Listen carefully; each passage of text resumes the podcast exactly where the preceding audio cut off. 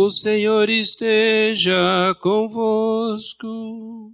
Ele está no meio de nós. Proclamação do Evangelho de Jesus Cristo segundo Mateus. Glória a vós, Senhor. Naquele tempo, disse Jesus a seus discípulos: O reino dos céus é como um tesouro escondido no campo o homem o encontra e o mantém escondido. Cheio de alegria, ele vai, vende todos os seus bens e compra aquele campo. O reino dos céus também é como um comprador que procura pérolas preciosas. Quando encontra uma pérola de grande valor, ele vai, vende todos os seus bens e compra aquela pérola. O reino dos céus e ainda como a rede lançada ao mar e que apanha peixes de todo tipo. Quando está cheia, os pescadores puxam a rede para a praia, sentam-se e recolhem os peixes bons em cestos e jogam fora os que não prestam. Assim acontecerá no fim dos tempos. Os anjos virão para separar os homens maus dos que são justos e lançarão os maus na fornalha do fogo. E aí haverá choro e ranger de dentes. Compreendestes tudo isso? Eles responderam, sim. Então Jesus acrescentou, assim pois, todo mestre da lei, que se torna discípulo do reino dos céus, é como um pai de família que tira o seu tesouro, que tira do seu tesouro coisas novas e velhas. Palavra da salvação. Glória a vós, Senhor. Queridos irmãos e irmãs, depois das grandes festas em louvor à Santíssima Trindade, solenidades que começaram com o domingo da Páscoa, celebrações solenes de Jesus, do Pai, do Espírito Santo, nós iniciamos de novo o tempo comum, os domingos do tempo comum na liturgia. E ficando atentos àquilo que é lido a cada domingo, no Santo Evangelho, nós vamos vendo que Jesus trata de um tema essencial para a vida do seu tempo, para a sua catequese e para a nossa. Qual é este tema essencial? O reino de Deus. Jesus enviado do Pai, consagrado pelo Espírito Santo, é o grande anunciador do reino de Deus. E poderíamos perguntar: o que é este reino de Deus? Primeiro, o reino de Deus é uma pessoa. É Jesus Cristo mesmo, o enviado do Pai, aquele que veio realizar a vontade do Pai. Portanto, a pessoa que vai construindo conosco o reino de Deus. Segundo, onde está este reino de Deus?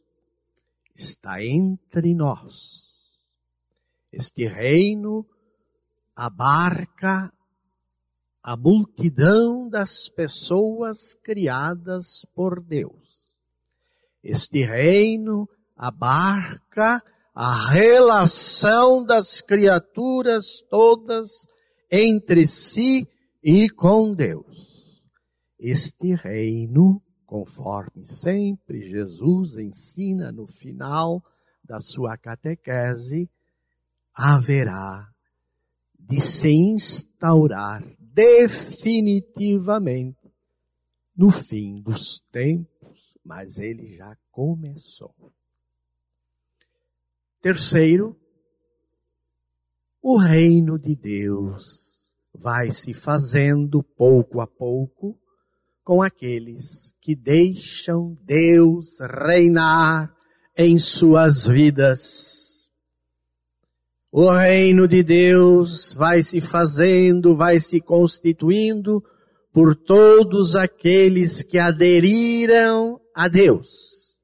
Isto é, vivem as suas vidas onde Deus é a autoridade maior e onde se vive as suas leis, as suas ordens, a sua vontade.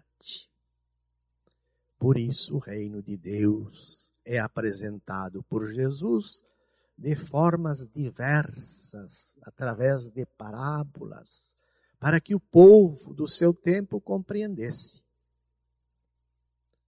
Depois de apresentar as três parábolas, as três comparações de hoje, primeira comparação, o reino de Deus é como um campo onde uma pessoa descobriu um tesouro.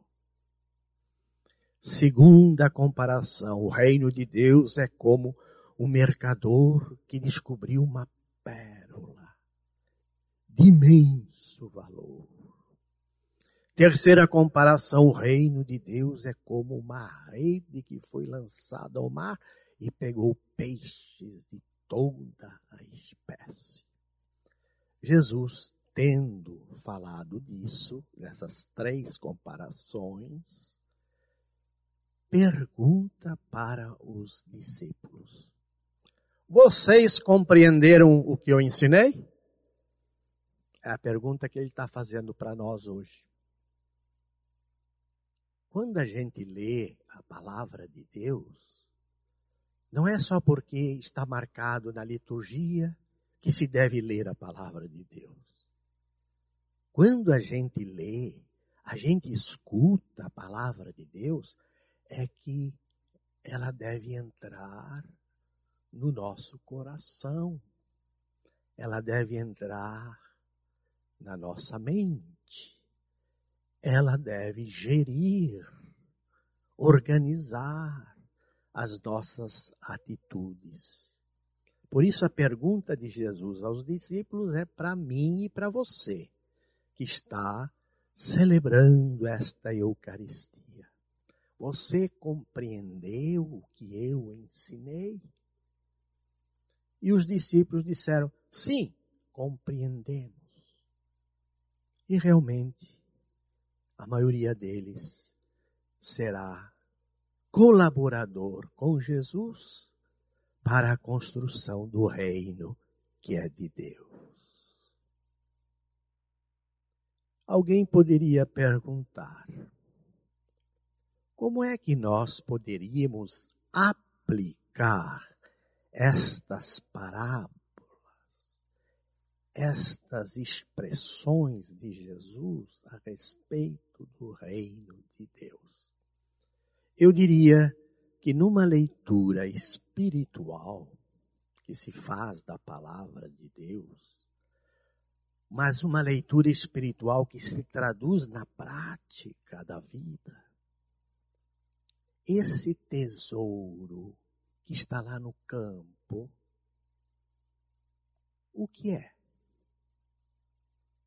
A parábola de Jesus não diz o que tem nesse tesouro, mas diz que é um tesouro tão importante que o indivíduo vai, vende tudo e compra o campo.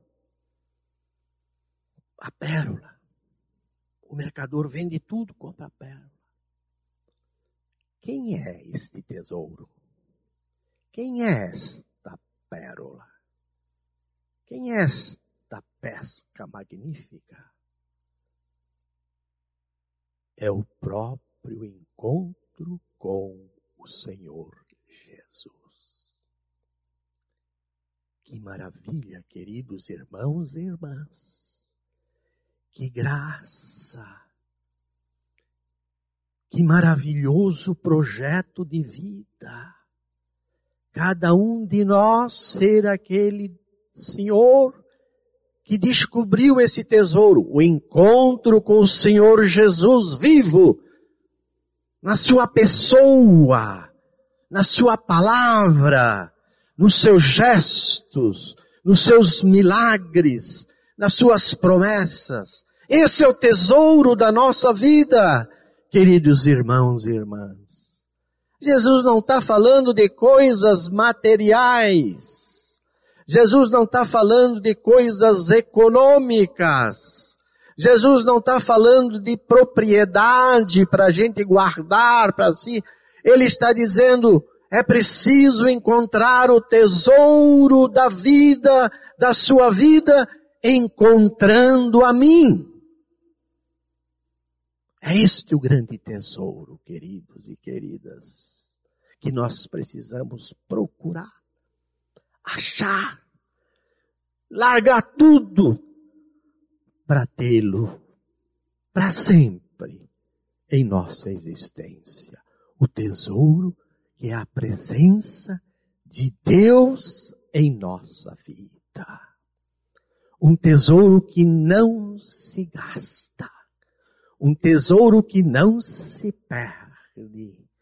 Um tesouro que nos ajuda a dar sentido àquilo que nós somos e àquilo que nós temos o tesouro que é o Senhor Jesus presente em nossa vida. E a gente pensa, quantos nossos irmãos e irmãs procuram outros tesouros, outras pérolas,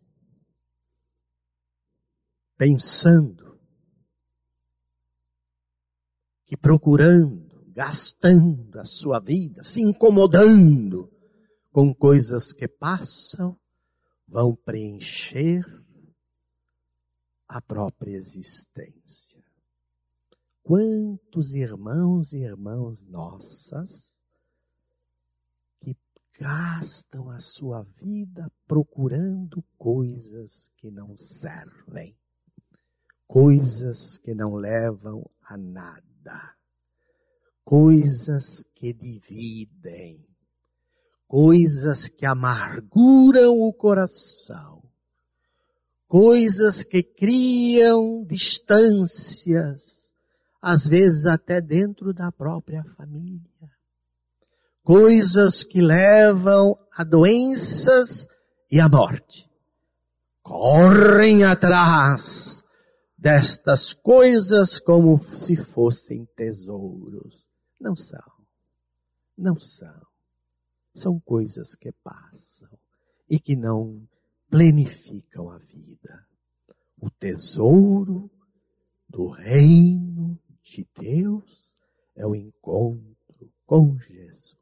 Alegremos-nos, agradeçamos, glorifiquemos a Deus, porque eu e você podemos gastar o que somos e o que temos, procurando, trazendo para dentro da nossa alma e do nosso coração esse magnífico tesouro, a presença de Deus.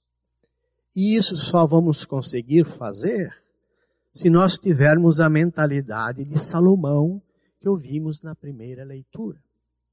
Salomão é o terceiro rei de Israel. Primeiro foi Saul, depois Davi e agora Salomão, um adolescente, como ele mesmo diz, eu sou um adolescente. Mas Deus, com quem ele se encontrou, Deus que lhe disse, pede o que tu queres, que eu vou te dar. Salomão tem a alegria, a graça de pedir a Deus a sabedoria. Só quem é sábio nas coisas de Deus pede o que Salomão pediu, que eu possa viver a sabedoria para aplicar a justiça. E assim foi na vida dele. Pensamos também nós, Senhor, Dai-nos a sabedoria como destes a Salomão, para que nós façamos de ti, Senhor, o nosso tesouro, a nossa pérola valiosa, a nossa rede cheia de peixes, para que a nossa vida tenha sentido, para que a nossa vida seja alegrada pela tua presença, pela tua graça, pelo teu poder, pelo teu amor, pela tua misericórdia. Louvado seja nosso Senhor Jesus Cristo.